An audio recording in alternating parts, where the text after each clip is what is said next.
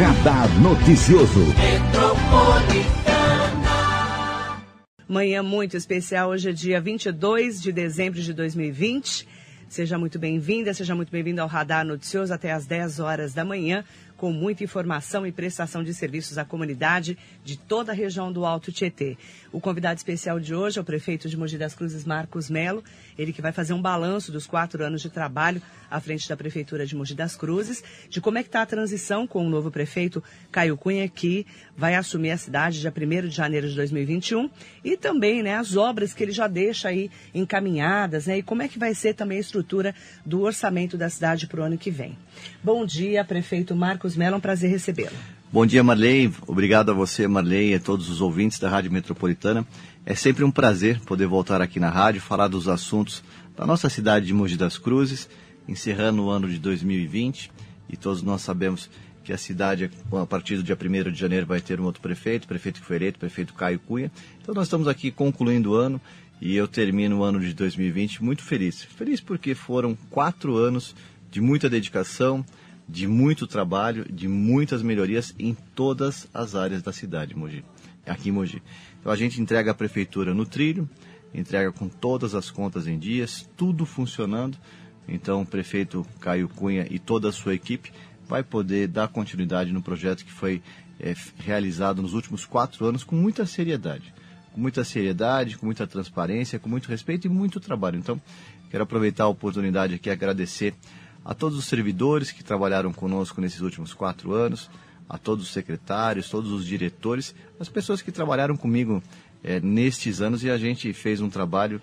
Se você for fazer um balanço, Maria, a gente vai ter a oportunidade de falar um pouco sobre isso aqui. É, nós avançamos em todas as áreas. Eu fui o prefeito que mais investiu na área da segurança da cidade de Monte das Cruzes. Essa é uma demanda que a população tem solicitado muito nos últimos anos prefeito que começou a maternidade, agora cabe à nova equipe da prefeitura concluir a maternidade municipal, um complexo integrado de assistência à saúde, onde vai ter a clínica do homem, uma unidade especializada nas pessoas com deficiência. E a gente sabe que é, o projeto de, da nossa cidade, de, da educação, da saúde, é um projeto de referência em todo o Alto Tietê. Então, assim, eu entrego à prefeitura uma lei funcionando, tudo funcionando, não tem nada que parou nesses últimos anos mesmo no ano de 2017, onde o Brasil estava com uma crise econômica mundial no Brasil, aqui nós demos continuidade a todos os projetos. Então, muito diferente de outras prefeituras que atrasaram o salário, estão atrasando salário, estão atrasando é, compromissos com fornecedores, aqui em Mogi nós nunca tivemos nenhum atraso, inclusive, mesmo neste ano de pandemia, onde a economia está meio que de, de perna pro ar, a prefeitura cumpre com todas as suas obrigações, com servidores, funcionários, todas as pessoas que, que trabalham e trabalharam conosco. Então eu fico muito feliz, Malei, de dizer que foram quatro anos de muita dedicação, um trabalho muito sério, e esse trabalho, inclusive, é reconhecido pela população. A nossa administração tem uma aprovação da ordem de 65%. Quando a gente faz a avaliação, mesmo no período eleitoral, pós-eleição, as pessoas estão satisfeitas com a administração. E nós sabemos que a democracia existe, o período eleitoral está aí colocado. Esse ano, inclusive, foi feito num momento é, diferente do que normalmente faz, normalmente é em outubro, e a gente tem que respeitar é, essa transição, respeitar as pessoas. Mas eu continuo aqui em Mogi, Marli, vou estar sempre à disposição do mogiano, vou continuar trabalhando aqui na cidade, é, e essa cidade nossa é uma cidade maravilhosa que a gente quer que ela possa avançar e possa avançar bem em todas as áreas. Então, eu quero aqui agradecer a todas as pessoas que nos acompanharam, dizer que o número de, da eficiência, da transparência que a gente sempre adotou, sempre de maneira muito respeitosa. E quando eu estava olhando aqui o número que o pessoal preparou para a gente fazer esse, esse balanço, esse, esse, essa prestação de contas, no ano 2019, Maria, nós tivemos é, 556 mil atendimentos nas unidades básicas de saúde. Em 2016 eram 342, ou seja, nós conseguimos avançar em 62% a quantidade de atendimentos na atenção básica da nossa cidade. Ou seja, o trabalho foi feito com muita eficiência, com muita dedicação e nós temos uma cidade bem melhor do que eu encontrei no ano de 2016, quando fui eleito pela primeira vez.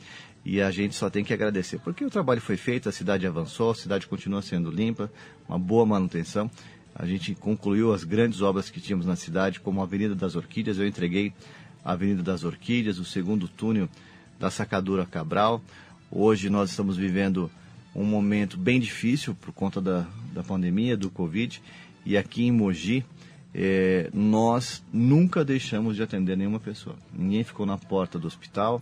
A cidade hoje, inclusive, está tendo que. Nós tivemos que ampliar a quantidade de leitos ali ao lado do Hospital Municipal, que é a única físio.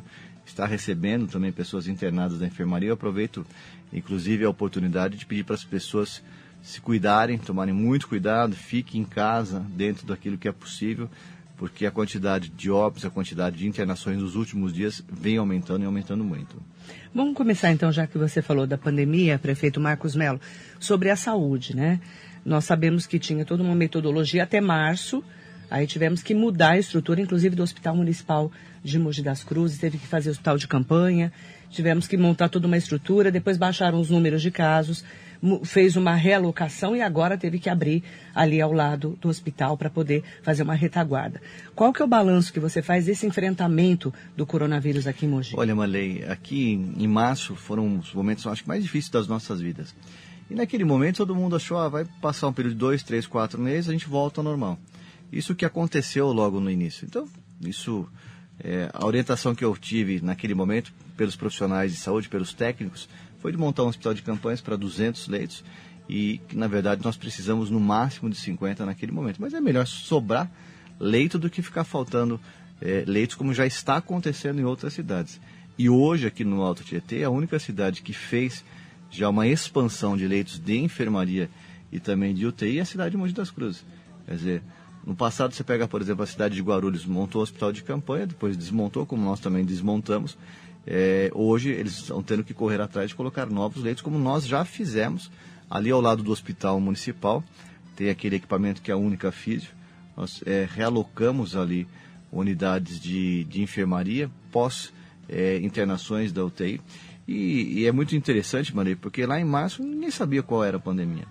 E hoje nós aprendemos a lidar com a pandemia. Tanto os profissionais de saúde sabem qual é o diagnóstico melhor, qual é o tratamento, qual é o procedimento.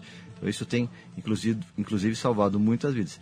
E hoje, Marilei, quer dizer, a própria estrutura do hospital municipal não está atendendo a demanda que nós temos aqui na cidade. Não só da cidade, né? O hospital municipal atende hoje 40% de pessoas de outras cidades. Então a cidade de Mogi das Cruzes já fez a sua lição de casa e já ampliou a quantidade de leitos neste momento. Quer dizer, nós tivemos aí o hospital de campanha que ficou é, há praticamente quatro meses instalado, depois foi desmontado e o próprio hospital municipal conseguiu dar conta da demanda. Hoje, a estrutura que tem somente do hospital municipal não dá conta da demanda que existe no momento. Os números estão aumentando e os números hoje continuam sendo muito preocupantes enquanto não tiver a vacina.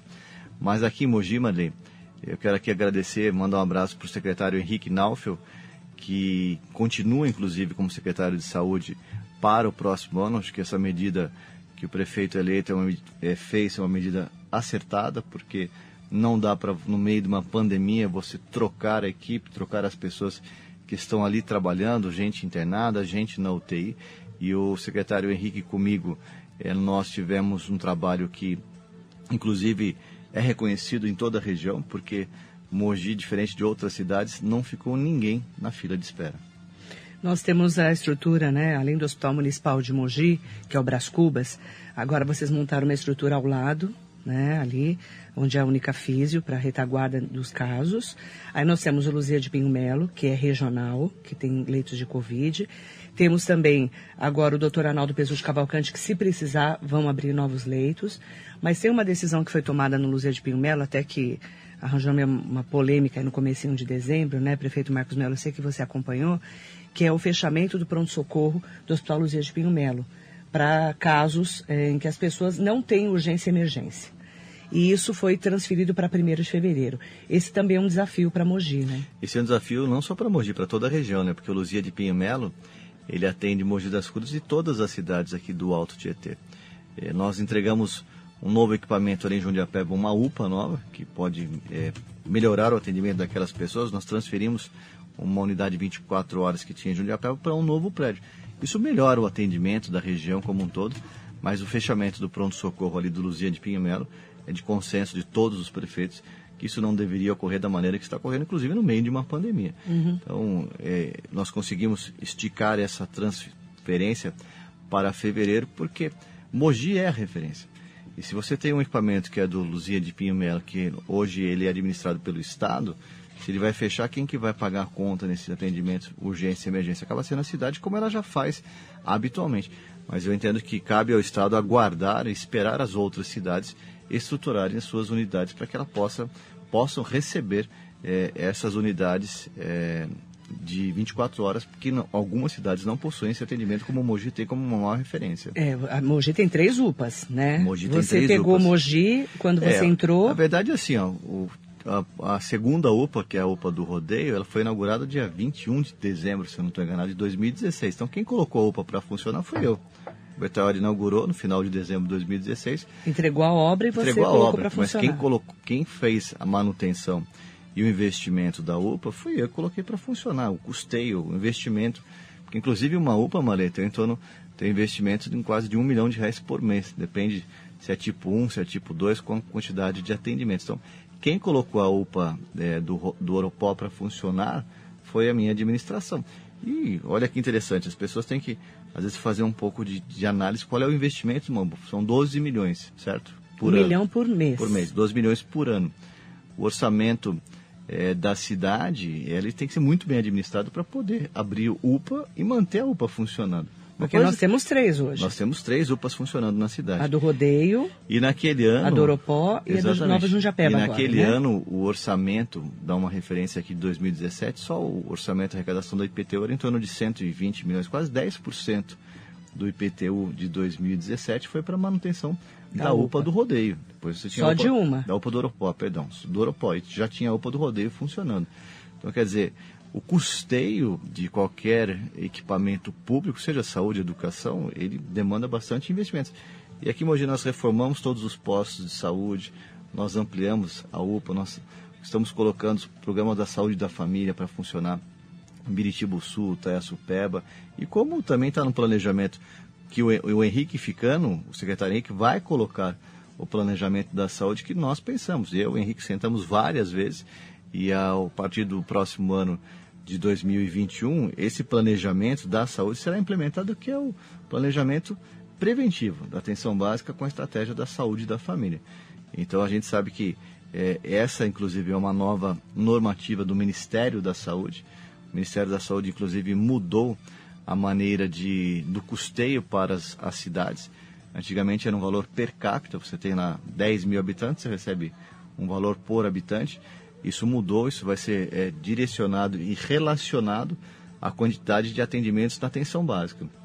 Então nós já fizemos todo esse planejamento, toda essa programação e o, o doutor Henrique vai dar continuidade a esse planejamento que nós fizemos nos últimos anos. É manter essa estrutura Manter essa estrutura e ampliar o atendimento da estratégia da saúde da família. Saúde da família. Saúde da família. Que é o dia a dia da, daquela família o que dia a dia do, dentro do daquele do clínico geral, do pediatra, do ginecologista, é, que tem na atenção básica. Mas o programa da saúde da família, um médico tem lá uma quantidade de pessoas que ele acompanha todos os meses. Então, o agente comunitário de saúde, ele vai na residência, ele vai na casa das pessoas e ele retorna no próximo mês ou no outro mês. Faz o um acompanhamento, Faz né? o acompanhamento de uma criança, verificar se ela está é, ganhando peso corretamente, se não está desnutrida. Acompanha o idoso para verificar se não tem pressão alta, se não tem diabetes. Leva inclusive as receitas, leva todo o acompanhamento, ou seja, um atendimento diferenciado, é, porque hoje existe uma cultura no Brasil, de uma maneira geral, você só vai no médico quando você está com febre, com dor, alguma coisa, que são as nossas unidades é, 24 horas da cidade. De Mogi é uma grande referência, nós temos sete unidades de pronto atendimento, mas a medicina preventiva, aonde é, o agente comunitário de saúde, o médico tem um relacionamento com uma área é, direcionada, isso acaba melhorando muito a saúde ao médio e longo prazo da nossa cidade. Então, um dos desafios né, para o próximo prefeito o prefeito eleito é o Caio Cunha, que vai ter que manter toda essa estrutura e fazer o combate ao coronavírus, como você veio fazendo. Combate ao coronavírus, é, entregar a maternidade, colocar a maternidade Vamos para lá funcionar. para a maternidade. Como é que está a obra da maternidade? Para quem mat- não sabe, onde é a maternidade A nova? maternidade fica ali no bairro de Bras Cubas, ao lado do hospital municipal. Bem pertinho ali. A maternidade hoje está com a obra em torno de 65% concluída. São sete pavimentos, a obra já está lá na sua altura neste momento. Está na fase de acabamento, no, no primeiro andar, segundo andar já está sendo instalado parte de ar-condicionado, parte elétrica. Ou seja, tem uma expectativa da obra ficar pronto em abril de 2022, mas o planejamento pode permitir que ela possa ser entregue no final de 2021. Tanto é que a obra está adiantada. É, e depois colocar para funcionar. Aquilo que eu sempre falei, Maria, a Santa Casa atende muito bem a nossa cidade. Só que a cidade cresceu e a Santa Casa não cresceu E ela é regional, né? E ela é regional. E aí o número de partos começou a aumentar demais. Nós tivemos muitos problemas com a UTI neonatal também. Né? Muitos problemas, Com superlotação. inclusive- Sem falar lá atrás com a morte de bebês, né? E o que que acontece? O, hoje, você, uma mãe que está esperando um filho, ela não pode ter a incerteza de que o dia que o filho dela vai nascer, a Santa Casa está com a porta aberta ou fechada. E eu presenciei um caso de uma mãe que simplesmente foi ter o seu filho no dia que estava é, por nascer o seu filho, e ela foi para a Santa Casa, a Santa Casa estava fechada. Até por conta da segurança dessa mãe e das crianças. Ela foi colocada numa ambulância e foi ter seu filho em Diadema. Que entra no CROSS, você sabe como é que funciona. Centro de Regulação de Ofertas e Serviços. Entra no Cross, procura no sistema onde tem uma vaga para essa mãe ter o seu filho. Nesse caso, ela foi para Diadema. Ela estava revoltada, quer dizer, ela mora em Mogi, fez o pré-natal em Mogi, residente daqui, queria ter seu filho em Mogi, foi para Diadema até para a família visitar, deslocar, tem todo um transtorno. Então, a maternidade de Mogi vem atender um anseio das mães e do próprio crescimento da nossa cidade. E aí a, a Santa Casa fica, continua sendo regional. Continua sendo Santa regional. Casa de Mogi, que é uma que referência. o que, que vai acontecer, Marlene, com a abertura da maternidade eh, e como é que funciona o sistema hoje? A gente senta na mesa, o município, o estado, outras cidades também, e a gente discute o, que- o- qual especialidade vai funcionar em cada equipamento. Como você falou, hoje a Santa Casa ela faz cirurgias de ortopedia e faz também eh, o atendimento eh, psiquiátrico e faz também os partos da cidade. Vai continuar parte disso ali na Santa Casa ou vamos deslocar eh, para a maternidade? O Estado vai ajudar no custeio. Eu já vinha com uma conversa muito grande com o Estado, mas é natural que o plano, como a maternidade ainda não está pronto, não chegou a vez de sentar com o Estado. Se o Estado ajudar a custear, que seria muito importante para a cidade, é natural que a própria maternidade venha atender eh, a região de Mogi das Cruzes, como a própria Santa Casa já faz. Então, isso, eh, como vai funcionar, é uma questão de colocar a obra, fazer um chamamento e colocar eh, isso junto com o Estado e pedir recurso para o Estado. E o CIAS? Fala sobre essa obra. O CIAS, Marilene, é uma obra que nós pensamos para melhorar ainda a saúde da cidade. Nós temos aqui hoje eh, a região de Mogi, que ela cresceu no eixo leste-oeste. E a região leste é a região de César de Souza. Ali nós vamos colocar uma clínica do homem. Ali a cidade hoje já tem o Pro Criança, tem o Pro Mulher e não tinha um equipamento especializado no atendimento ao homem. Então, ali aquele equipamento vai ter uma clínica do homem e vai ter também uma unidade especializada para as pessoas com deficiência. O que, que acontece, Marley? Uma mãe que tem um filho especial, que precisa de uma atenção, inclusive, às vezes, num dentista.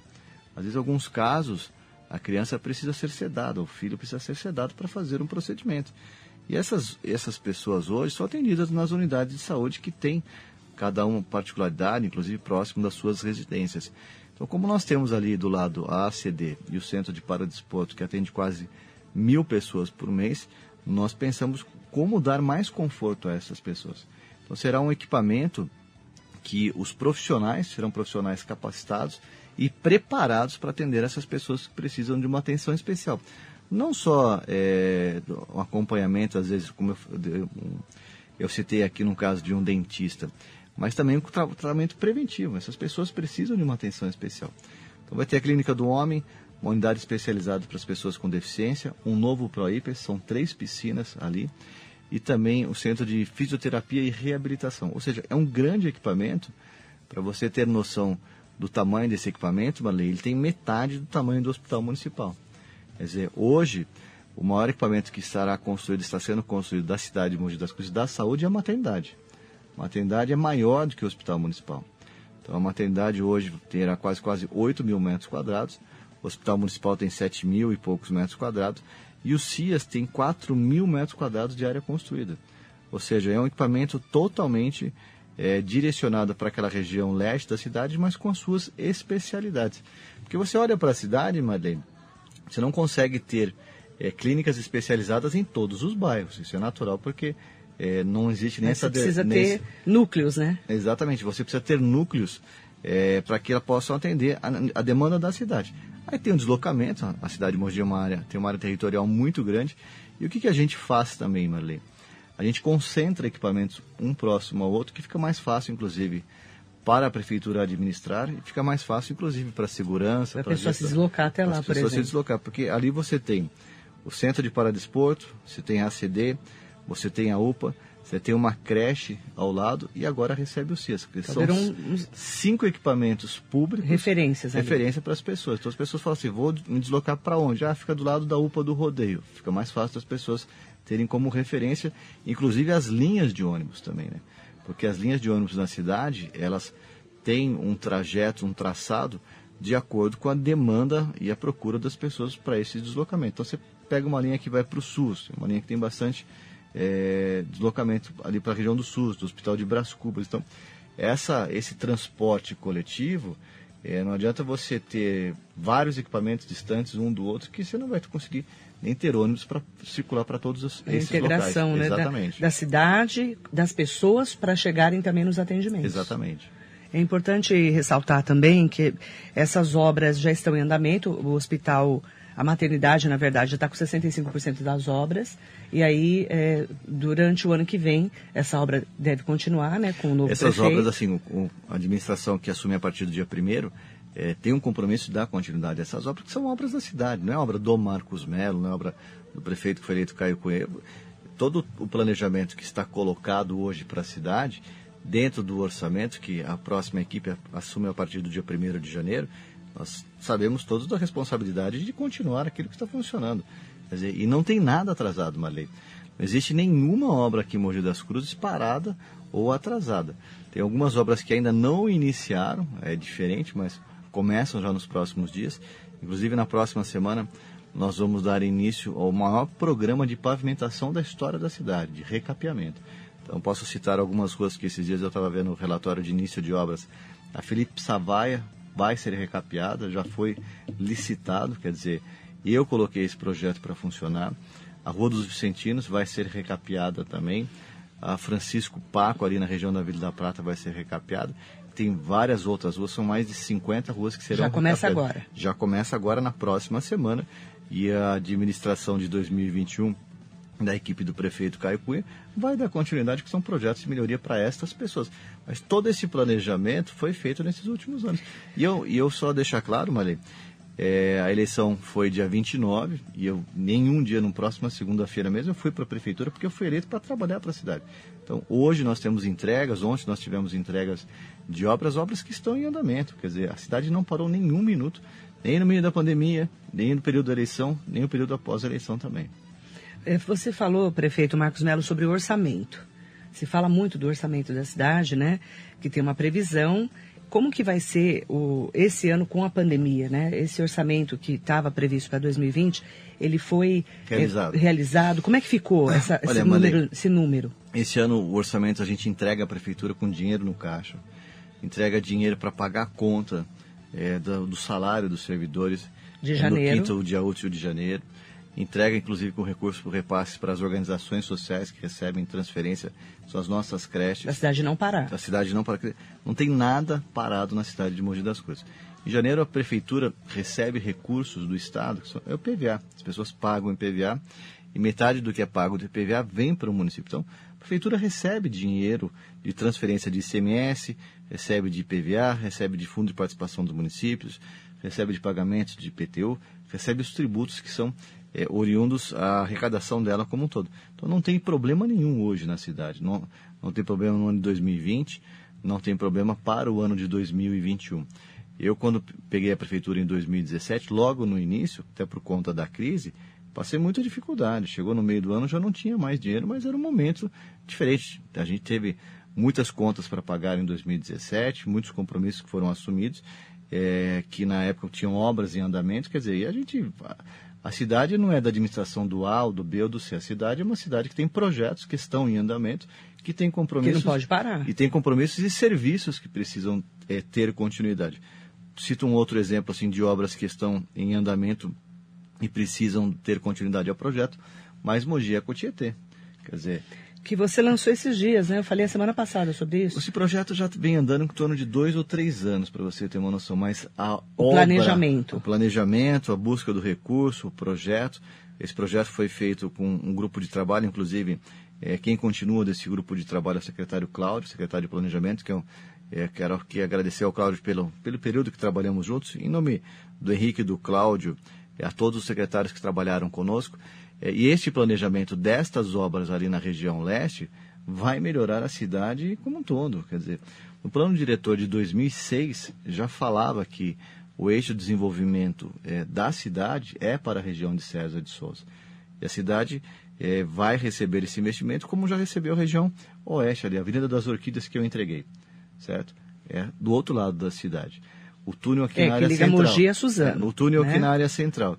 E a região de César de Souza nunca recebeu grandes investimentos como nós planejamos. Então, a, a equipe que assume em 2021 tem o compromisso de dar continuidade a esses projetos, a essas obras. Do Mais Mogeco Tietê já começaram as obras? Nós já licitamos os dois parques, nós demos ordem de serviço na última semana e deve estar começando no início do próximo ano esses dois parques. Depois você tem a licitação da ampliação da estação de tratamento de esgoto, você tem a licitação é, da, das áreas de mobilidade, licitação também da, da, coleta de esgoto, os dois parques, como nós falamos.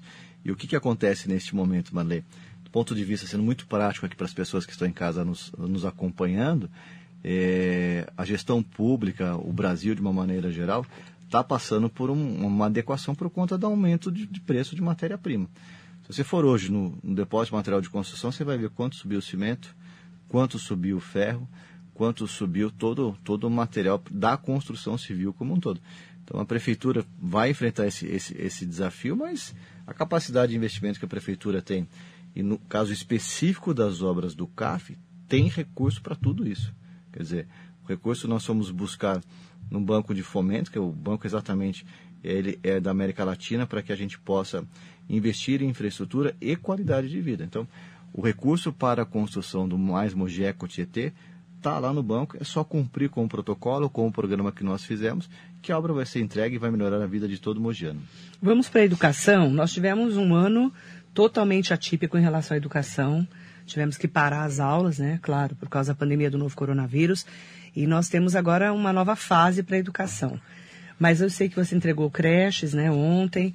É, como que você deixa a educação? Qual é o balanço que você faz? Olha, Malê, assim, esse ano foi um ano muito difícil do ponto de vista é, de ensino. Né? As crianças estão em casa, os professores estão tendo aula à distância, todo mundo ainda com ansiedade, muita, muitas das crianças em casa preocupadas é, com o retorno da volta às aulas, os pais também se protegendo. Isso foi um ano que não foi um ano normal. Nós tivemos aí é, várias situações que volta à escola, não volta à escola, volta semana que vem, não volta, volta com 30% da capacidade.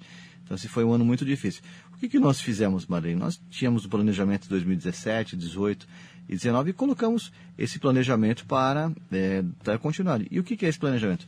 Construímos mais unidades escolares, nós construímos creches, inclusive ontem entregamos duas em Jundiapeba e hoje também tem entrega na nossa cidade. Nós temos um projeto onde nós ampliamos em muita quantidade de oferta de alunos. Em 2017 nós tínhamos 45 mil alunos, vamos entregar o ano de 2021 para uma capacidade de quase 50 mil alunos. Quer dizer, foram quase 5 mil novas vagas. Nós tínhamos 205 unidades, vamos entregar o ano para 2021 com 218 escolas, 205 para 218, ou seja, ampliamos a quantidade da oferta da nossa cidade. E o que, que nós fizemos? Nós tivemos a maior nota do IDEB da história da cidade, fruto do trabalho da secretária Juliana e toda a sua equipe. Criamos um aplicativo desenvolvido pelos profissionais da própria educação, aplicativo que é, é o Migo, que é inglês para os nossos alunos da educação infantil. Nós criamos o selo Cozinha Nota 10, é uma capacitação para as nossas merendeiras para melhorar o valor nutritivo, diminuir o desperdício, ou seja, melhorar a qualidade e eficiência da nossa merenda, dos nossos alunos. Conseguimos, inclusive, é, balancear melhor o valor nutricional desses alimentos. Colocamos um, um programa junto com as cooperativas da nossa cidade para comprar direto do produtor, ou seja, e, e, o equipamento hoje da prefeitura, tanto dos, das unidades que são da própria prefeitura e também junto com as nossas creches parceiras, são projetos hoje que tornam a educação de Mogi uma das melhores do Brasil. Nós conseguimos ampliar bastante, inclusive, o repasse para as entidades subvencionadas. Nós ampliamos nos últimos anos em torno de 31% o aumento desse repasse para que elas possam melhorar a qualidade melhorar o salário dos seus funcionários também. Ou seja, a educação de Mogi, Marley, ela avançou muito comigo como prefeito. Ou seja, você vê a quantidade de vagas ofertadas, você vê a qualidade do ensino através da avaliação do IDEB. Você vê a reforma que nós fizemos em todas as escolas, basicamente, pintura, manutenção, todo o cuidado, ampliamos a equipe de manutenção, ou seja, a educação de Mogi hoje é uma educação muito melhor do que quatro anos atrás. Aquilo que eu falei logo no início. Se você for fazer uma análise de todas, vou repetir aqui, todas as secretarias é, da Prefeitura de Mogi, todas elas tiveram melhoria na qualidade, na eficiência, nos processos, nos projetos de uma maneira geral. Isso foi possível porque eu conhecia muito bem a prefeitura. Eu já conhecia muito bem, sabia quais eram os problemas, quais eram as oportunidades de cada uma destas secretarias. Então, eu termino esse ano de 2020, Maria, é, muito feliz de saber que o período que eu fui prefeito, a minha contribuição como prefeito, melhorou muito a vida das pessoas e melhorou muito a cidade de Mogi das Cruzes. Você fala do ponto da segurança pública, né? Nós tivemos avanços na segurança pública em relação à estrutura que eu falo da cidade, né? A gente sabe que segurança é um dever do Estado, mas cada vez mais as prefeituras estão tendo que ter as suas guardas municipais, a sua estrutura de atendimento. E um dos pontos que eu comentava essa semana, inclusive, era uh, onde era o posto rodoviário, né? Ali, eh, chegando ali eh, em Jundiapeba, entre Jundiapeba ali, naquela, na estrada que estava abandonado, e ali virou uma referência também para a segurança. Qual que é a avaliação que você faz da segurança hoje de Mogi? E principalmente esse monitoramento que a gente fala que tem que ser expandido, inclusive, a partir do próximo ano para os bairros também. Né? Marei, Mogi é uma cidade grande, tem problemas de cidade grande. E hoje é a cidade mais segura do Alto GT. E eu tomei a decisão em 2017 de melhorar a, a segurança da cidade porque o que você precisa, o que eu preciso, o que o ouvinte que está em casa nos acompanhando também quer. Que é uma cidade segura para você levar o filho para a escola, para você ir no posto de saúde, não ter aquela preocupação que a gente tem naturalmente. Então, quando você, você pega uma prefeitura que ampliou em quase 30% a quantidade de guardas municipais, o próprio carro da guarda municipal, antigamente, era um Celtinha 1.0, Malê. Essa semana passada nós entregamos quatro Trailblazer, que é a Romu, a Ronda Ostensiva Municipal Urbana, e nós temos hoje uma guarda municipal efetivamente preparada. A quantidade de viaturas que nós tínhamos em 2016 eram de 20 viaturas, como eu falei, carros pequenos, celtas, inadequados, e hoje nós temos 49, só que são as Dusters, são as Spins e são as Trailblazer e as motos novas. Ou seja, eu coloquei a guarda municipal para funcionar efetivamente dentro daquilo que a própria guarda precisava. Hoje, Marleira, a gente está com armamento sendo entregue. São 70 armas para os guardas municipais. Os coletes é, hoje são os melhores que tem no Brasil. A quantidade de câmaras de monitoramento nós mais que dobramos, eu mais do que dobrei. É, nós tínhamos 53 e vão entregar o ano com 128. Nós colocamos as bases da Guarda Municipal para funcionar também, tanto no Terminal Estudantes, no Terminal Central, ali no Parque da Cidade. Assumimos as que a Polícia Militar abandonou, que é da, de Bras Cubas, Jundiapeba, Jundiapeba não, Bras Cubas, Jardim Universo e ali da Avenida Brasil também. Ou seja, é, a segurança pública de Mogi das Cruzes e a guarda municipal nunca teve uma atenção como eu dei agora nos últimos quatro anos. Nós colocamos, como você falou, para funcionar o polo de segurança em Jundiapeba e estamos construindo, quer dizer, a cidade está construindo a central de inteligência ali na região do Socorro, um prédio que vai permitir no futuro da cidade receber 500 câmaras de monitoramento, nós temos todo o projeto já dos, das 500 câmaras de monitoramento preparado para o, o, crescimento da nossa cidade. Vai ser um local da, da Defesa Civil e ali também vai receber um local para capacitação de todos os profissionais da Guarda Municipal. Inclusive, tem uma legislação que foi encaminhada para a própria Câmara Municipal para ampliar ainda mais o efetivo da Guarda Municipal. No meu planejamento, se fosse eleito é, para o ano de 2021 a 2024, é continuar ampliando o efetivo da Guarda Municipal, porque as pessoas querem a Guarda Municipal, a segurança pública, próximo da sua casa. Então não adianta ter um guarda municipal no prédio da prefeitura. A pessoa quer, seja polícia militar, polícia civil ou guarda municipal no bairro. E foi isso que a gente fez e tem um projeto de ampliação disso daí pronto. Um secretário que assume agora, dando continuidade ao planejamento que foi feito, a segurança da cidade vai ser melhor. E só destacar, Malei, Mogi é a cidade mais segura por conta do investimento que eu fiz como prefeito e por conta também da postura que nós mudamos na Guarda Municipal. A guarda antigamente cuidava do prédio da prefeitura, do posto de saúde e da escola. Hoje, a guarda prende, prende e vai para cima dos locais que têm droga. A gente está enfrentando o problema da segurança dentro da maneira que precisa ser enfrentado, com muita seriedade, com muita transparência, mas com tolerância zero para as coisas erradas na cidade. Prefeito Marcos Melo, prefeito fazendo um balanço desses quatro anos de mandato. Ele deixa a prefeitura no dia 31 de dezembro. É, a sensação de dever cumprido? Sensação de dever cumprido, muito, Marlene. Muito dever cumprido. Assim, a gente, é natural que, que o período da eleição é uma questão que, que as coisas se esquentam um pouco mais, um pouco menos. As pessoas é, decidiram pela não manutenção da nossa administração, mas eu fico muito tranquilo, Marlene. Nós tivemos problemas neste ano de pandemia, Ministério Público vindo aqui na cidade falando que as coisas estavam erradas. E dou um exemplo aqui. Isso foi muito é, utilizado é, no período da campanha, falando mal, falando de coisas erradas e não tem problema nenhum, ali. Hospital de campanha. Falaram que o hospital de campanha foi superfaturado, aquela coisa toda, e colocaram isso na televisão, colocaram nas redes sociais. Aquele estardalhaço todo que as redes sociais faz, primeiro ela acusa, condena, depois você vai verificar, não tem nada disso. O hospital de campanha, ele foi aprovado já pelo, pelo Ministério Público de Contas, do Tribunal de Contas. Foi feito dentro da lei. Na época, a oposição é, falava, ah, compara com a cidade X, com a cidade Y é comparar banana com maçã, mas são coisas distintas. Então, a gente tem que ter muita seriedade e muita transparência em tudo aquilo que a gente fala e muita coerência. Então, tudo aquilo que eu fiz como prefeito nos quatro anos, Marley, e eu deixo a prefeitura no dia 31 de dezembro com um sentimento de dever cumprido. Entrego o melhor do que eu peguei, entrego funcionando, tudo funcionando, entrego é, com a quantidade e eficiência, a quantidade, é, a quantidade e ampliação e a eficiência dos serviços em todas as áreas. A prefeitura hoje ela é mais eficiente, menos burocrática. Dou exemplo aqui, o secretário de Planejamento, o secretário Cláudio, colocou para funcionar um projeto de aprovação digital, quer dizer, mesmo no período da pandemia, os engenheiros, os arquitetos continuaram trabalhando. Nós melhoramos muito os serviços de, de ouvidoria, de troca de lâmpada, de manutenção de asfalto. Você vê hoje a cidade hoje tem uma eficiência muito melhor. Mesmo no SEMAI, você não tem problemas de falta de água.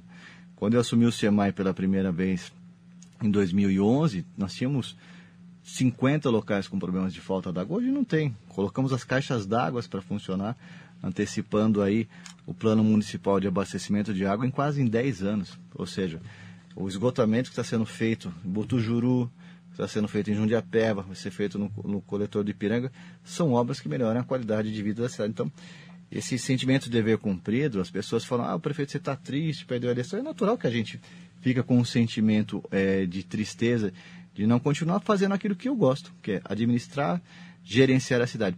Uma característica que eu tenho, diferente de outros políticos, eu não sou político na essência, é, Marley. Eu sou administrador. Minha questão toda é pegar um problema, resolver, ser eficiente.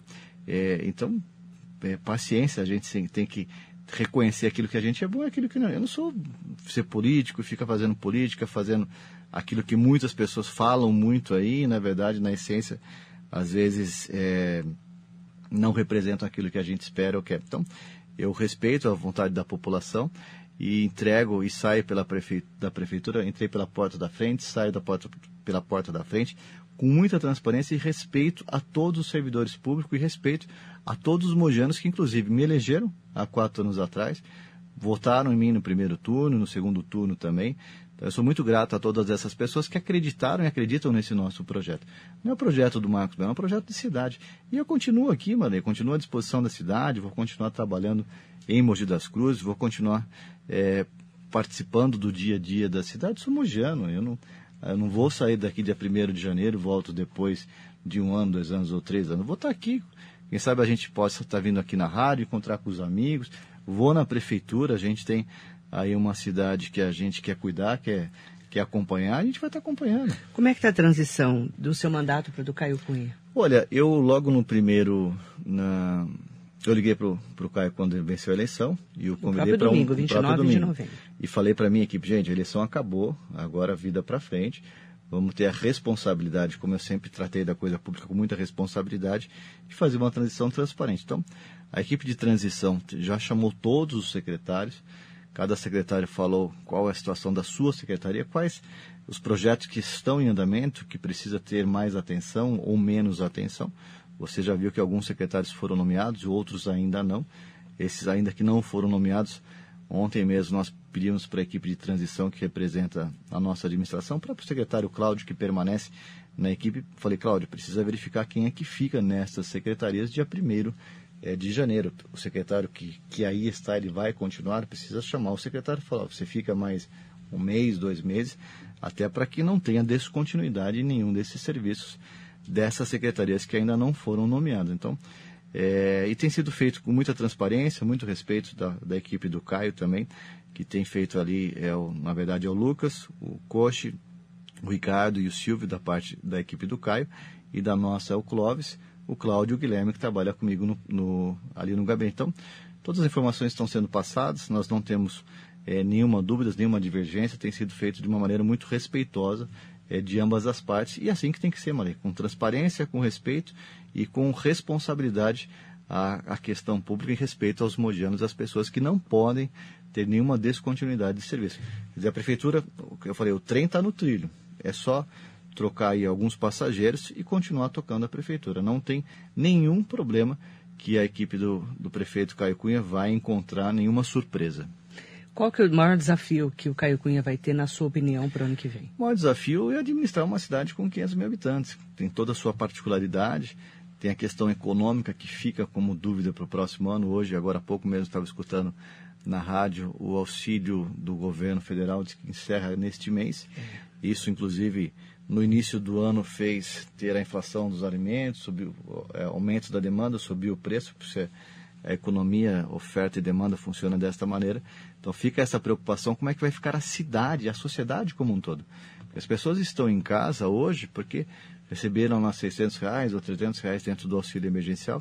E se em janeiro esse recurso acabar? Então, você, você tem um problema de cidade, de sociedade como um todo. Se as pessoas não, não tendo recurso, elas vão sair de casa para buscar ali ter um recurso para poder comer, inclusive. E nós estamos entregando é, hoje, Marley, é, cestas básicas que nós recebemos do governo do estado, do governador João Dória, são 28 mil cestas básicas.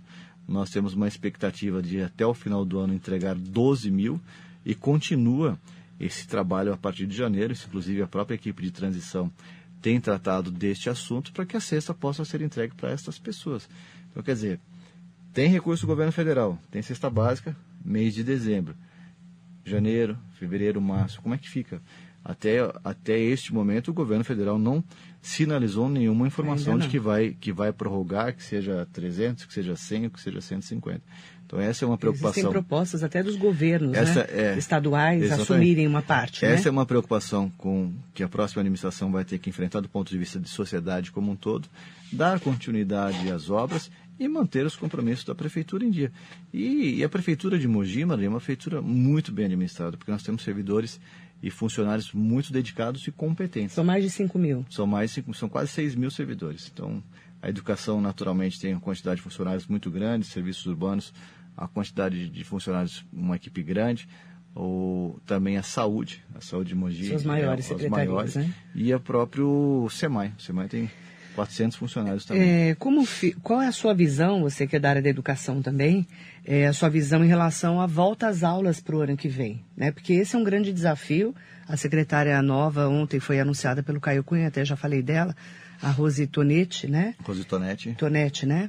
E ela, ela falou que o maior desafio vai ser isso, né? A volta às aulas para o ano que vem. Qual que é a sua visão em relação a isso? Porque a gente teve o caso da merenda esse ano, né? A merenda foi, eh, tinha que ser entregue para os alunos. Como que você acredita que vai ficar para o ano que vem? A sua olha, perspectiva? Olha, Malei, eu estou muito assim com esperança que a gente tem que ter esperança para que a gente possa voltar à normalidade. Você tava, você vê no próprio Estados Unidos é, a vacina sendo aplicada, né? Daí você tem lá duas vacinas que foram já aprovadas nos Estados Unidos, outras que estão a caminho. E aqui no Brasil também, né? Que você vê o, o governador correndo bastante para começar a vacinação a partir do dia 25 de janeiro. Você vê essas vacinas que estão sendo aplicadas nos outros países, daqui a pouco elas podem estar aqui também. O que nós queremos, Maria? Todo mundo quer voltar para o normal, quer voltar as crianças indo para as aulas. Outro dia eu conversava com alguns amigos, tem filhos com 8, 9, 10, 11 anos, as crianças estão em casa com muitos problemas. Não, nós não fomos é, criados para ficar em casa. É ficar um dia, dois dias, alguns dias da semana, tudo bem, mas não todos mas os dias. Desde março não é fácil, não, hein? Não é fácil. Nós estamos Se amarrar com... as crianças em casa nós não é estamos... fácil. Você tem filhas, Duas. você sabe o que você enfrenta não com é isso fácil, também. Não é fácil. Então, assim, o desafio é, da Secretaria da Educação, seja municipal, estadual ou própria particular, é retomar com segurança. E eu entendo que nós aprendemos a usar máscaras, aprendemos a manter o distanciamento, mas, quer dizer, teve a primeira onda em março, nós estamos com a segunda onda agora. É, você Pergunto para você, você achava que teria uma segunda onda como Não. estamos tendo dessa maneira? Aliás, em março a gente achava que em dois meses estaria tudo Exatamente, normal, se tudo então. corresse bem, né? A gente... Não foi o que aconteceu. E aí você vê hoje em dia muitas discussões, né? Quer dizer, você vê algumas pessoas falando que as crianças devem voltar porque a imunidade delas é maior, porque não, não tem problema com criança. Então, tem muita discussão e, e essa, e essa pandemia foi uma das primeiras vezes que, que aumentou muito a, a discussão, inclusive na classe médica. Então, tem cientistas médicos que falam, as crianças podem voltar, porque elas não têm problemas, o, o problemas que ela tem do coronavírus para a criança. O problema é que ela vai para casa e quase 30% da estrutura familiar do Brasil mora na mesma casa o neto, o pai, a mãe, o avô e a avó. Então, É o risco, não, né? Não é o risco da criança, é o risco do, da família que está em casa. E é muito comum, você sabe disso, que às vezes é o avô que leva a criança para a escola, o avô que vai buscar, às vezes o avô ou a avó que fica com a criança, porque o pai e a mãe estão trabalhando também. Crianças que moram com os avós também. Então, quando a gente fala da, da volta às aulas, não é só a criança que a gente tem que enxergar, a gente tem que enxergar A família. estrutura da sociedade como um todo. Então, esse desafio que a secretária eh, vai ter no próximo ano é saber dosar o quando é seguro, porque tem uma pressão muito grande para o retorno das aulas. As escolas particulares estão sofrendo muito, as escolas particulares da área da educação infantil. Então, quer dizer, então, As que dá- não quebraram já, né? Sim, tem muitas já que já, Muitas já quebraram. Como, como quebrou escola, como também quebrou eh, pessoal da área de entretenimento, como pessoa. Muitas empresas já quebraram, comércio mesmo. Você vê na área central mesmo. Só em Mogi empresa- 300 já fecharam. 300 já fecharam, quer dizer. Não é fácil. é, e é muito complicado isso daí. Porque, por conta da segurança. E o, e o que, que prevalece, Marley, no próximo ano ainda, é a segurança de todos. É a, É a saúde, saúde. e a segurança de todos. O que, que o Marcos Mello vai fazer em 2021, dia 1 de janeiro? Olha, Marley, dia 1 de janeiro, e eu quero ver se eu vou pra praia. Você vai poder ir para a praia? Vou poder ir para a praia. Vou ver se eu, dia 1 de janeiro eu vou para a praia. Eu perguntei ainda na equipe de transição como é que vai ser o protocolo da transição. Não vai ter o evento normalmente tem no vai ter, Senfop. A informação que eu recebi que vai ser uma, um evento pequeno, fechado na Câmara Municipal, mas até agora eu pedi uma informação, não recebi essa informação. Eu vou, é, dia 1 entregar a prefeitura para o prefeito eleito, Caio Cunha, para toda a sua equipe, e vou é, descansar alguns dias e depois volto a trabalhar, Maria. Eu trabalho desde os meus 11 anos de idade, certo? Eu já fui office boy do meu pai, tirava xerox, dava datilografia, eu já tive vários comércios, várias atividades na área empresarial. Vou retomar é, o auxílio nas empresas que nós temos da família. É, As pessoas às vezes não sabem, a gente tem colégio aqui na nossa cidade, são três unidades, e a gente sempre mexeu muito no ramo imobiliário, muitos e muitos anos. Eu aprendi isso com o meu pai na área do ramo imobiliário e minha mãe na área da educação. Então, vou estruturar, ajudar a minha família dentro daquilo que nós temos na área empresarial e vou estudar, Maria. Eu entrei na vida pública para cuidar da cidade, aceitei o desafio quando fui convidado em 2009 para trabalhar na administração, fui eleito prefeito, entrego a prefeitura bem melhor do que eu peguei e vou estar à disposição da cidade. As pessoas têm me perguntado se eu sou candidato a deputado estadual, se eu sou candidato a deputado federal. Era a próxima pergunta. As pessoas têm me perguntado isso é constantemente. Olha, eu posso ser candidato a federal, posso ser candidato a estadual. Eu preciso passar esse primeiro eh, mês de janeiro. Acho que é é uma questão natural. Não estava preparado para sair nesse momento, mas vou trabalhar, Maria. Não Mas tem- assim, a gente fala muito Não, da, eu vou trabalhar, das né? pessoas que entram na política, entrevisto muitos Sim. políticos, você sabe disso. Você é uma pessoa técnica, um gestor que foi para a prefeitura. Isso. É, a gente fala que tem um, um- né, um bicho que pica a pessoa, né? E a pessoa fala, nossa, nunca mais vou sair da política. Então, precisa ver em janeiro se você vai estar já com aquela vontade de, de voltar para a vida já, pública, né? Eu já recebi convite para trabalhar em outras prefeituras, prefeituras grandes. Já recebi convite para trabalhar em secretarias do Estado. Governo do Estado. Já recebi convite no governo do Estado, já recebi convite para mudar de partidos. Deixar Você claro conversou com o governador João Dória? eu conversei com o governador João Ele Dória falou logo o quê? em seguida. Não, conversamos bastante logo depois que eu, que eu não fui vencedor da eleição. E o governador falou, Marcos, você é muito novo ainda, você precisa continuar, você precisa continuar Aliás, trabalhando. quantos anos? 40 aí? 48. Oito anos. 48. Você é muito novo do ponto de vista da vida pública, né? Quer dizer, já estou mais experiência, chegando meio século lá já, né, Não, mas é novo em todos os sentidos, sim, né? sim. Então, assim, eu tenho, eu tenho dois filhos. Meu filho ontem fez 26 anos, mais velho, tem outro com 21. Eu, vou, eu entendo que nesse primeiro momento eu vou cuidar um pouco da família. Porque foram 12 anos, Marley. Você as pessoas- oito com o Bertaioli, né? Oito com o Bertaioli. E E eu estava ali, seu. eu tava ali com o Bertaioli no dia a dia. Quer dizer, tinha compromisso sábado, domingo, eu também estava junto Você era o braço direito dele. tinha compromisso de noite, eu estava junto com ele. Então, não, não são quatro anos dedicados à São cidade, 12, são né? 12 anos.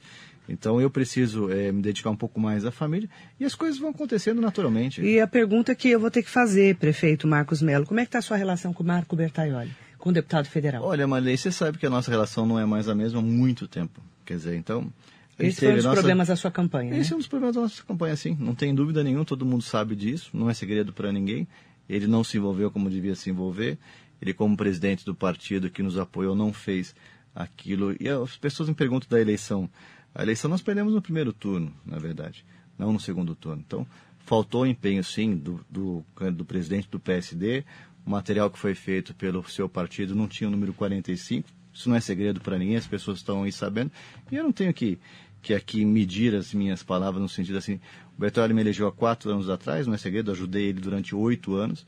É, mas nessa eleição, ele e o seu partido não fez aquilo que deveria ter sido feito dentro de uma coligação, dentro de uma aliança.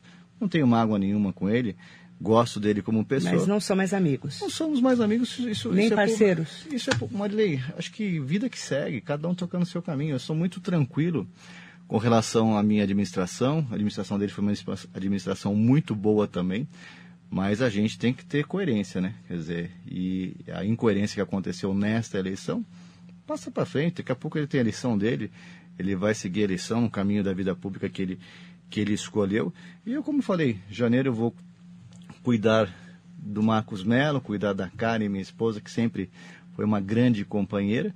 E eleição daqui dois anos, posso ser candidato a federal, posso ser candidato a estadual, pode ser que eu não seja candidato. E eu vou ter que deixar as coisas fluírem naturalmente. Então, eu saio da prefeitura, Marilei, com um sentimento de dever cumprido, com muita tranquilidade. Não tenho mágoa com ninguém, não tenho inimigos na eleição. Não ficou mágoa? Não, má, má, ficar mágoa para quê? Eu tenho, tenho que ter a seriedade. E a história dos frente. traíras que falam tanto? Marilei, acho que você que está na vida pública aqui e na, e na rádio, você sabe quem se dedicou, quem se empenhou. Você sabe quem te Eu ajudou sei, e quem não sei- te ajudou. Eu sei quem, quem ajudou, quem não ajudou. Tem gente que trabalhava comigo na prefeitura como comissionado, que na noite foi lá tirar foto com o prefeito eleito Caio Cunha. A vida, a vida é assim, e cada um. E as pessoas falam, ah, você vai ficar magoado. Eu falei, eu preciso cuidar da minha vida, não cuidar da vida dos outros. Eu cuidei da vida dos outros, eu digo do Mojano, é, até agora e vou cuidar até o dia 31 de dezembro. E o que o Bertolli vai fazer, o que os outros vão fazer, cabe a cada um deles. Eu vou cuidar da minha vida. E o que Mas que- assim, essa só questão dos traíras, Marlene, as pessoas que aí estão, que não se dedicaram, sabe que cada um fez, que não fez. Mas eu quero que deixar registrado o meu agradecimento para tu. Muita gente se dedicou, muita gente se empenhou. eh, e nós tivemos 81 mil votos, isso representa uma boa parte da população que acreditou e reconhece o nosso trabalho. Inclusive a aprovação da nossa administração é da ordem de 65%. E a questão da política, a política é assim, Maria. Eu, eu, o meu defeito, uma das, uma das questões é, de não vencer essa eleição porque eu não sou político na essência. Você me conhece. Quer dizer, eu sou uma pessoa correta, transparente, falo o que penso. Não fala como político? Não falo como político, não fico prometendo. Eu vejo na classe política, brigando, xingando, daqui a pouco está ali, dando tapinha nas costas, tomando um café, sorrindo. E eu não consigo fazer isso daí. Eu, eu, na verdade, sou um técnico, sou um administrador. Eu me considero como administrador e não tenho, como você me pergunta se tem mágoa, não tenho mágoa, eu vou cuidar da minha vida. Nesse a partir de janeiro, que eu vou fazer ou deixar de fazer aí as portas vão se abrindo, já recebi vários convites, mas nesse primeiro momento eu preciso é, cuidar, de cuidar você. tirar alguns dias para descansar e depois tocar o, tocar o dia a dia. É, o que, que o Marcos Melo, prefeito e cidadão mogiano, deseja para o Caio Cunha, prefeito eleito e cidadão mogiano também? Olha, eu desejo que o, o já conversei sobre isso com, com o Caio, eu tive com ele é, duas vezes já depois é, das eleições. Almocei com ele num dia, depois do outro dia nós conversamos e nos falamos pelo WhatsApp. Eu desejo que ele continue cuidando da cidade. Quer dizer, é, eu falei no mesmo dia da eleição, eu falei, a eleição acabou para minha equipe, porque senão fica mágoa, fica ressentimento, fica aquele sentimento que a gente tem que superar. Eu desejo que ele cuide da cidade de Mogi, porque eu moro aqui, meus amigos moram aqui, meus familiares moram aqui, cuidei da cidade durante quatro anos, entrego ela bem melhor do que eu encontrei. Eu desejo que ele cuide da cidade dentro daquilo que o mogiano precisa. Tem lugares na cidade hoje ainda, Marley, que precisam ser melhorados, que a prefeitura ainda não conseguiu dar a devida atenção. E se ele der continuidade a esses projetos que nós já deixamos prontos, são, são vários projetos em andamento e muitas ideias, e falei para o Caio, Caio, se você precisar, eu venho aqui, a gente conversa. Eu falei, o que eu posso te oferecer é a experiência de quem viveu na prefeitura. Você colocou à disposição. Doze, a vivência de, de, quem viveu na prefeitura e trabalhou pela cidade durante 12 anos. Então, o que eu tenho é experiência e conheço de toda a história da cidade. Mas cabe a você a tomar as decisões. É, as decisões e as tomadas de decisões são suas. E eu desejo que ele, a Priscila, a sua vice-prefeita também, cuidem da saúde, cuidem da educação, cuidem da segurança, cuidem da geração de empregos na nossa cidade. Eu, nos últimos quatro anos, nós tivemos um crescimento de quase 30% de novas indústrias na cidade. Quer dizer, eu reestruturei a Secretaria de Desenvolvimento junto com a equipe para trazer empresas, para trazer empresas. Quer dizer, a Valtra está com investimentos da ordem de quase, apesar que eu não posso falar o um número aqui, tem que esperar um pouco eles estarem fazendo anúncio, até por, por questão de, de, de protocolo da empresa. Vai gerar quase mil empregos na cidade.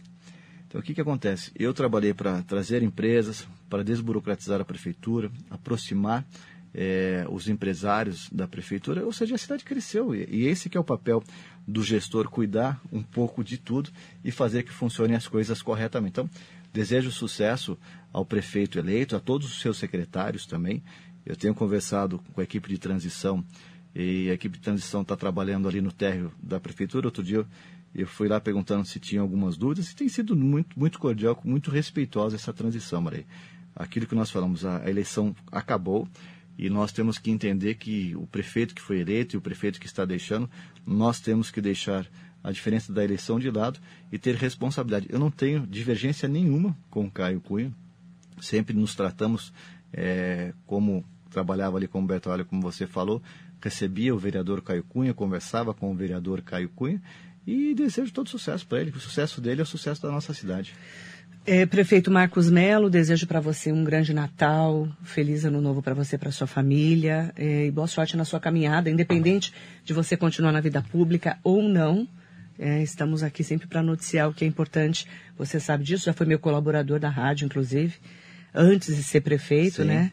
E está convidado para ser colaborador da rádio para falar de educação, de cidade continua como uma das pessoas especialistas na cidade, né? E o cargo de prefeito de quatro anos, uma pessoa que administrou uma cidade como Mogi, com certeza tem expertise para comentar de qualquer assunto. Sim. Né? Agradeço você, Marley, agradeço a todos os ouvintes, as pessoas que acompanharam, acompanham o nosso trabalho e torcem pela cidade. Eu saio da prefeitura, Marley, mais experiente, com uma vivência extraordinária. Agradeço uh, o aprendizado, a amizade Quero aqui mais uma vez agradecer a todas as pessoas que trabalharam conosco nesses últimos anos, todos os servidores públicos. Eu, eu saio da prefeitura com ótimos amigos, Marei. Aquilo que você me perguntou. Eu não tenho inimigo, não tenho ninguém que. Você pode ter uma divergência, mais afinidade com uma pessoa, com outra. Não guardo mágoa é, de, dessas pessoas que, como você brincou, dos traídos, as pessoas que não se dedicaram, cada um sabe o que fez. E aqui na, na vida, Marley, a gente colhe aquilo que a gente planta. Eu sempre colhi bons amigos, amizades, respeito e saio da prefeitura pela porta da frente. Procuro aqui sempre estar à disposição para ajudar todas as pessoas. Meu telefone toca é, dia e noite pedindo melhorias, pedindo atendimento, pedindo acompanhamento, e meu telefone vai continuar sendo o mesmo. Não vou mudar o número do telefone, vou estar Nem vai mudar de cidade. Não vou mudar de cidade, vou estar à disposição da cidade. Se o vereador, o, o, vereadores da cidade quiserem apoio do Marcos Melo, quiserem trocar experiência, vou estar trabalhando. Se o prefeito Caio Cunha quiser saber um, uma, qual é o histórico de uma, uma obra, o histórico de um serviço, o histórico de uma, de uma coisa que possa ser melhorada da cidade, vou estar à disposição. Eu vou estar aqui continuando, vou continuar trabalhando, desejo muita paz, muita saúde e melhoria da cidade. Eu não desejo mão a ninguém, mano. Isso, isso é uma característica do Marcos Mello. As pessoas até brincavam aqui o Luiz que está me acompanhando, essa pessoa fala assim, você é muito bonzinho. Bonzinho no sentido de... É a essência de cada um, do caráter, da essência. Isso é da pessoa. Isso né? é da pessoa. Eu não, como eu falei, eu sou gestor, sou administrador. Então, eu que desejo muita paz, muita saúde e agradecer a todas as pessoas que nos acompanharam nessa eleição, que nos acompanharam no período como prefeito e vão continuar trabalhando e que sempre, como eu falo, né, Marei, Deus sabe o que prepara nas nossas vidas. Então, a gente sempre pede a Deus que Ele mostre o caminho para todos nós, que a gente possa continuar trabalhando com muito respeito, muita dedicação e muita humildade para toda a cidade de Mogi das Cruzes. Então, aproveito a oportunidade para desejar um ótimo Natal nessa sexta-feira e que 2021 seja melhor que 2020, porque esse ano foi Amém. difícil. Então, Muito. muita paz para todos nós. Obrigado pela, pela, parceria, pela oportunidade e pelo convite de sempre, Marlene. Está convidado para voltar, né, como cidadão mogiano. Eu não sei, independente de que você vai fazer na sua carreira política, como gestor, você continua gestor. Agradecer em seu nome a todas as pessoas, né, da, da sua família, a própria Karen Mello, que sempre foi uma pessoa que batalhou aí para melhorar o fundo social e em nome dela agradecer a todos pela acolhida, né, durante esses anos da prefeitura em que as pessoas contavam com o apoio da rádio para noticiar os assuntos importantes de Mogi. Obrigada, viu? Obrigado a você, Marlene. Um ótimo dia a todos. Para todo mundo que nos acompanha, muito bom dia.